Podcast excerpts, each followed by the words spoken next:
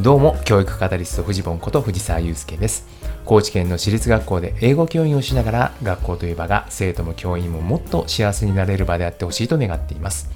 まず、教員が幸せになれば、きっと子供も幸せになれる。そのために役立つ情報を発信していきます。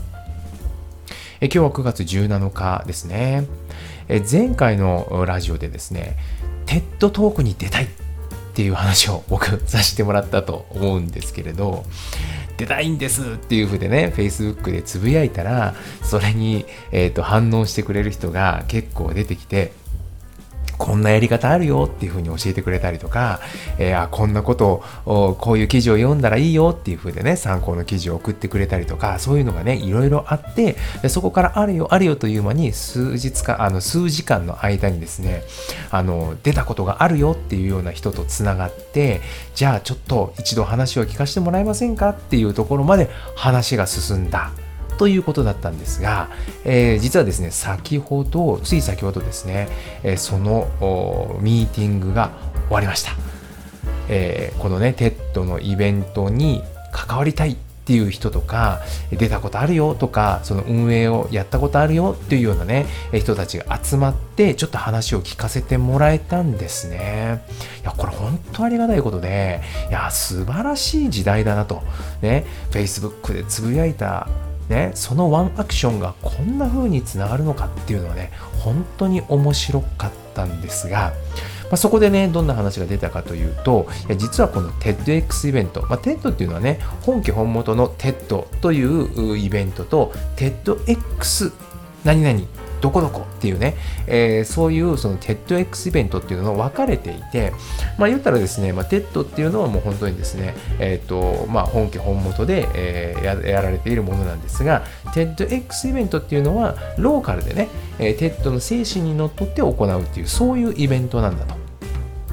で、これにはですね、えー、企画書を書いて、公式のウェブサイトから申請をして、承認をされたら行うことができるということらしいんですね。そして、このプロセス自体にはお金はかからないというようなところまで分かりました。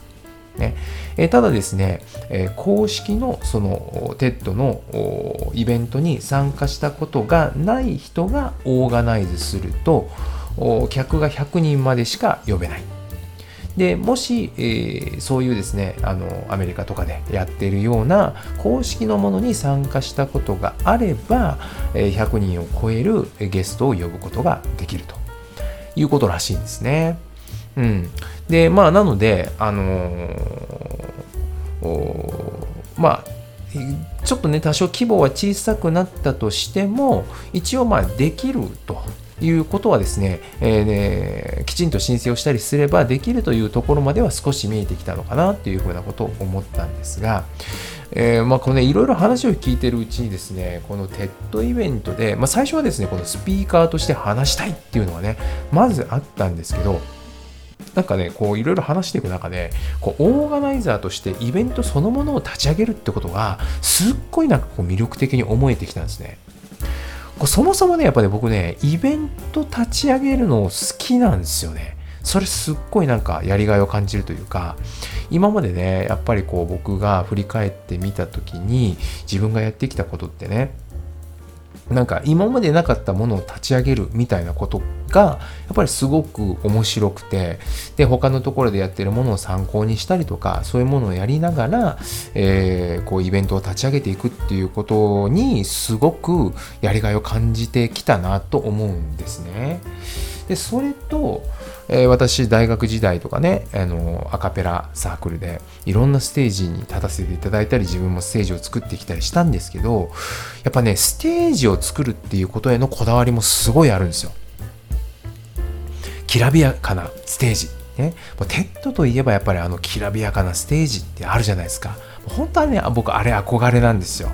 だから、もうああいう舞台に立ちたいっていうのがあったんですけど、今はね、それと同じぐらい、ああいう舞台を作りたいっていう風にね、すごい思うんですよね。だからみんながね、憧れるような舞台、そういう舞台を作るっていうことのやりがいというか、そういう面白さみたいなものが、今はね、目の前にあって、いや、これ本当にやりたいなっていう風なことを思いました。そしてね、何よりね、こう、今ね、やっぱいろんな方と知り合いになれて、オンラインなんかでね、こういろいろこうお話を聞かせていただいたり、僕もさせていただいたりみたいなことがあってですよね、本当に面白い人といろいろつながることができた。で、そういう人とね、リアルに会いたいんですよ。僕ねよくよく考えてみるとこのね皆さんと会えるようになったのって、えーまあ、去年の春ぐらいからつまりコロナがこうやっぱりこう日本というか世界にね、えー、来てからなんですよ。それでえー、オンラインがこれだけみんなみんなの中に浸透して、えー、それでですねようやく、まあ、この高知県というね片田舎にいる私も皆さんとつながれるツールができてそれでですね今皆さんとつながることができたの人に僕会ったことないですよ。実際に。めちゃくちゃ今いろんな人とつながってですよね。話聞かせてもらったり一緒に仕事したりとかっていうことをやってるんですけどでもそのねほとんどの人と僕会ったことない。ほぼ全員と言っていいぐらい会ったことないんですよ。だからこれ実際にそこ会いたいっていう思いはすごくあってこんだけ面白い人集まってイベントできたらめちゃくちゃ面白いんじゃないかなっていうふうに思うんですね。だから来年の夏頃もうねもうぜひともなんとかコロナその頃に収まっていてほしい。何らかのね、えー、こう目処が立っていてほしいみたいなことは思うんですけどもしそういうふうなことができるのであればその時期にですねこのイベントできないかなと思うんですよね。で今まで僕が知り合ったあこの人面白いなっていう人はねそういう話をぜひ他の人たちに聞いてほしい。コーチにいる皆さんに聞いてほしい。そんなことをね思うわけですよ。そのイベントって絶対面白いよなっていうふうに思って今からワクワクしております。ね、これからどういう風になるかわからないんですけど、とりあえずね、今は全国で TEDx イベントっていうのは結構いろんなところでやられているらしいので、ちょっとね、そういうところをオーガナイズしている人とか、携わっている人なんかにですね、いろいろ話を聞きながら、えー、そのイベントの、えー運営のね、コツみたいなものなんかを、ちょっとね、いろいろ見ていこうかなと。で、どっかのね、イベントに本当に自分もね、お客としてもスタッフとしてもちょっと参加をして、あ、こんな風にやりたいなっていうのをね、自分の中で固めていくっていうことをね、やってみたいなというふうに思っております。